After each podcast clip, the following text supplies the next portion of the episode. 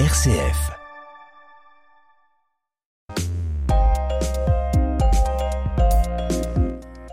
Les trublions du ciel sont en deuil, Joël. Notre cher Hubert Reeves, le maître incontesté et incontestable de la vulgarisation scientifique en astrophysique et en cosmologie, est décédé à Paris le 13 octobre dernier à l'âge de 91 ans. Eh, on connaît tous Hubert, mais peux-tu nous rappeler ce que fut son existence? Alors bien sûr, il est né à Montréal, cette belle province francophone qui produit à la fois d'aussi bons astrophysiciens que d'excellentes chanteuses à voix. C'était le 13 juillet 1932.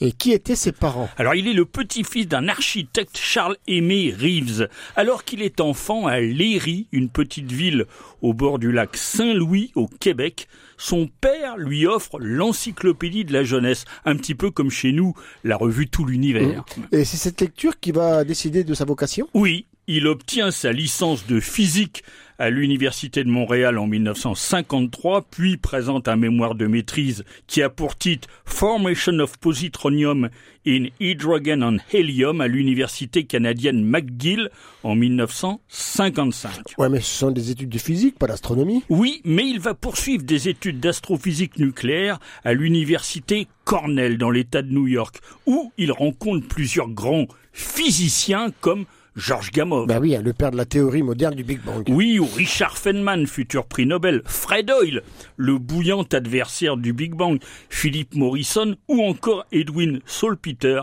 qui sera son directeur de thèse. En 1960, Hubert Reeves soutient sa thèse de doctorat. Hum. Alors, quand commence-t-il sa carrière d'enseignant universitaire? Alors, de 1960 à 1964, il enseigne la physique à l'Université de Montréal tout en étant conseiller scientifique à la NASA à New York. À l'époque, les techniciens et les futurs astronautes de la NASA ont besoin d'un solide cours d'astronomie. C'est Hubert qui est chargé de sa conception. Mmh. Et ensuite Ensuite, des dissensions vont intervenir entre les enseignants francophiles de l'Université de Montréal et les professeurs anglophones de l'Université McGill. Ah oui, c'est la fameuse période où le général de Gaulle crie « Vive le Québec libre !» Exactement, entre francophones et anglophones, la situation s'envenime à propos d'un projet commun d'accélérateur de particules.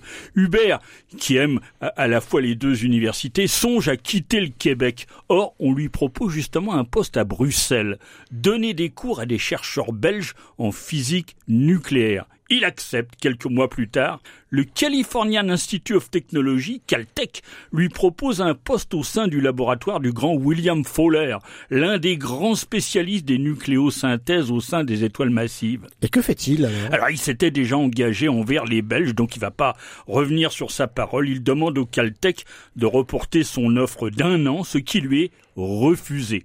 Cet événement va, dit-il, refroidir ses relations avec cette université. En 1964, on le retrouve donc à Bruxelles, où il commence à enseigner à l'université libre. La même année, il reçoit une invitation de l'Académie des sciences d'Union soviétique. Il fait un séjour mémorable en URSS où il rencontre notamment Jakob Zeldovich, un, un grand physicien spécialiste de la théorie des réactions en chaîne. Le récit qu'en fait Hubert vaut le détour. hein. Et quand arrive-t-il en France? Alors en 1965, la famille Reeves déménage en France. La même année, il devient directeur de recherche au CNRS et aussi consultant scientifique au commissariat à l'énergie atomique à Saclay. En 1971, Hubert Reeves publie avec deux de ses étudiants, Jean Oudouze, un grand astronome, et Maurice Ménéguzi, un article très important sur le rôle du rayonnement cosmique galactique dans la production des éléments légers 3 4 et 5, c'est-à-dire le lithium, le beryllium, le bore, c'est ce qu'on appelle les réactions de spallation. hein. Cet article clé est connu sous les initiales de ses auteurs, MAR. Alors on marque une pause et on revient sur la carrière d'Hubert Reeves.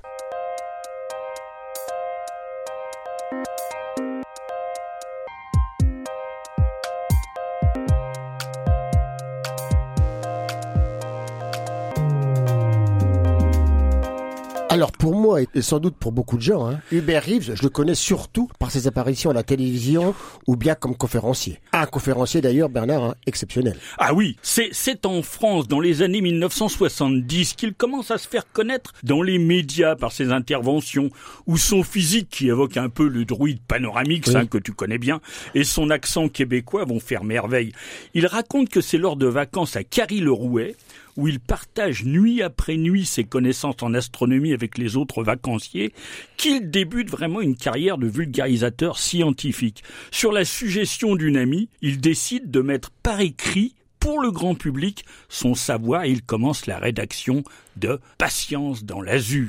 Alors Patience dans l'azur, ce titre est emprunté à un poème de Paul Valéry. C'est vrai. Alors c'est Patience, Patience, patience dans l'azur, chaque atome de silence et la chance d'un fruit mûr. Ah, on reconnaît bien là ton âme de comédien et d'artiste, Joël.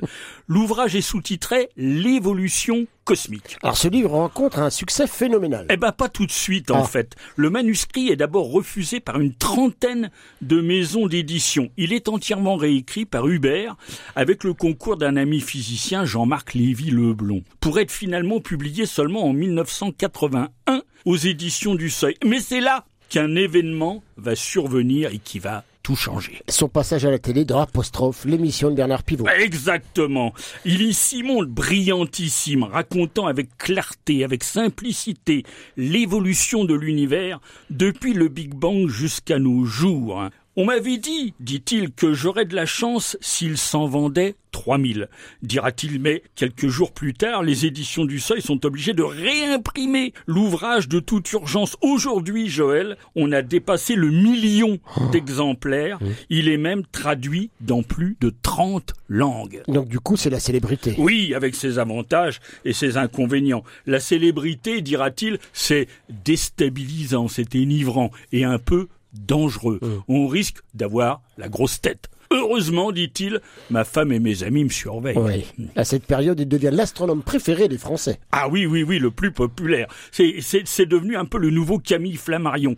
Il donne de plus en plus de conférences publiques, participe à de nombreuses émissions de télévision, à des films consacrés à l'astrophysique, la cosmologie, euh, déjà aussi à l'environnement. Eh il va publier d'autres livres d'ailleurs qui seront aussi des grands succès. Ah oui, des, lecteurs lui écrivent. Les, lettres qui, qui arrivent l'influencent sa pensée et ses sujets d'écriture. C'est ainsi qu'une lectrice de Patience dans l'Azur lui envoie une lettre qui va influencer le titre Poussière d'étoiles sorti en 1984 et dans lequel il met en exergue le passage de la lettre qui l'inspirait.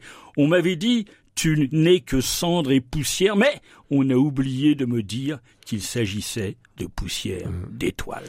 Eh oui, parce que dans ce livre, Hubert Reeves rappelle que les atomes des différents éléments qui nous constituent ont été créés à l'intérieur d'étoiles massives. Eh oui, c'est ça, on doit à Hubert d'avoir popularisé, d'avoir fait connaître le rôle essentiel des explosions d'étoiles, les supernovae, dans notre existence même. Ce sont ces explosions titanesques qui dissimulent, qui répartissent dans l'univers la majorité des éléments dont nous sommes faits. Mmh. Et puis il va publier L'heure de s'enivrer. Ah oui, en 1986, il s'agit d'un ouvrage où il s'écarte de son domaine de prédilection, l'astrophysique, pour dresser un bilan très pessimiste du développement des arsenaux nucléaires par les deux grandes puissances militaires américaines et soviétiques. Mm.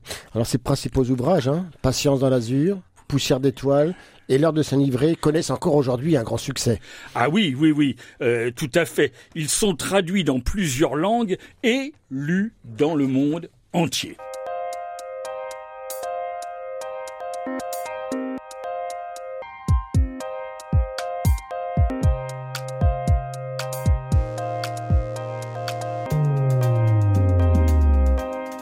Y a Hubert Reeves, militant écologiste. Eh oui, au début des années 2000, sensibilisé à l'impact environnemental de l'activité humaine, comme d'ailleurs son homologue le généticien Albert Jacquard, hein, il devient un militant pour la défense de l'environnement. En 2001, il est même président de l'association Humanité et Biodiversité. Il ne cesse alors d'alerter contre le massacre des espèces et le réchauffement climatique. Il va même interpeller les politiques. Eh oui, il faut empêcher que notre planète devienne inhabitable, plaide-t-il à l'Élysée en 2014 lors d'une conférence environnementale. Nous sommes, dit-il, devant un combat entre deux puissances opposées, la détérioration de la planète et les projets de restauration. Mais qui va l'emporter?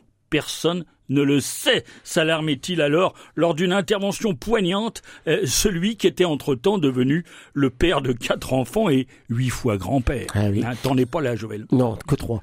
Sauver la planète était devenu pour lui sa préoccupation essentielle. Oui, c'était pour lui une affaire de cœur. L'écologie, ce n'est pas un grand problème, disait-il. Ce sont des millions de petits problèmes, parfois quotidien. Alors, il faut que les gens aient envie de les aborder, rappelait-il dans un entretien à l'AFP en 2018 lors de la sortie d'un documentaire centré au-dessus de son engagement en faveur de la biodiversité et qui avait pour titre La Terre vue du cœur. Alors, a-t-il publié des ouvrages sur l'écologie et l'environnement? Ah oui, dès 2003, il publie le livre Mal de terre, qui fait un constat extrêmement inquiétant de l'état de l'environnement terrestre. Il participe également à une conférence avec le biologiste euh, David Suzuki, euh, Alerte climatique, hein, euh, donnée à Montréal le 26 octobre 2005. En 2005 et en 2007, Hubert Reeve publie deux livres reprenant ses chroniques diffusées sur France Culture, Chroniques du ciel et de la vie et Chroniques des atomes et des galaxies. L'un de ces derniers livres, qui a pour titre Je n'aurai pas le temps, hein, comme la mmh. chanson, mmh. retrace d'ailleurs son parcours hein, de son enfance à, Montréal euh, jusqu'à aujourd'hui. Alors il y a une question, Bernard, qui va intéresser sans doute les auditeurs de RCF. Hubert Reeves était-il croyant? Alors il avait fait ses études dans un établissement religieux et petit garçon. Il était fasciné par le père Louis-Marie, ex-amoureux de sa mère, mais qui était devenu moine et qui lui avait fait découvrir son laboratoire à la ferme expérimentale de la Trappe. Depuis, il déclarait, c'est vrai, avoir pris ses distances avec les religions. Cependant, dans une série d'émissions conférences télévisées intitulée L'histoire de l'univers, qui a été diffusée à plusieurs reprises au cours mmh. des années 1990 et 2000, hein, il reprend, il développe l'idée d'une pyramide de la complexité, un concept développé dans son livre L'heure de Sénivray, décrivant la lente et continue complexification de l'univers depuis les tout premiers du Big Bang jusqu'à aujourd'hui. Oui, mais et alors? Eh bien, cette pyramide fait irrésistiblement penser à celle imaginée par le jésuite philosophe spiritualiste Pierre Teilhard de Chardin, hein, dans, dans son livre Le phénomène humain, qui parlait à propos de la matière d'un mouvement lent et progressif de complexification intériorisante, qui partait depuis le minéral pour aboutir jusqu'à l'homme, une vaste entreprise où le spirituel se dégage peu à peu de la matière, se dégage du matériel. Mmh. Hubert Reeves avait sûrement bah, lu euh, Taylor de Chardin. Ah, certainement. Sa vision de l'univers, du Big Bang à nos jours, n'est pas purement matérialiste et dicté par les lois du hasard, hein, qui est régi par un horloger aveugle, un petit peu comme l'est la vision de Richard Dawkins, par mmh. exemple. Hein.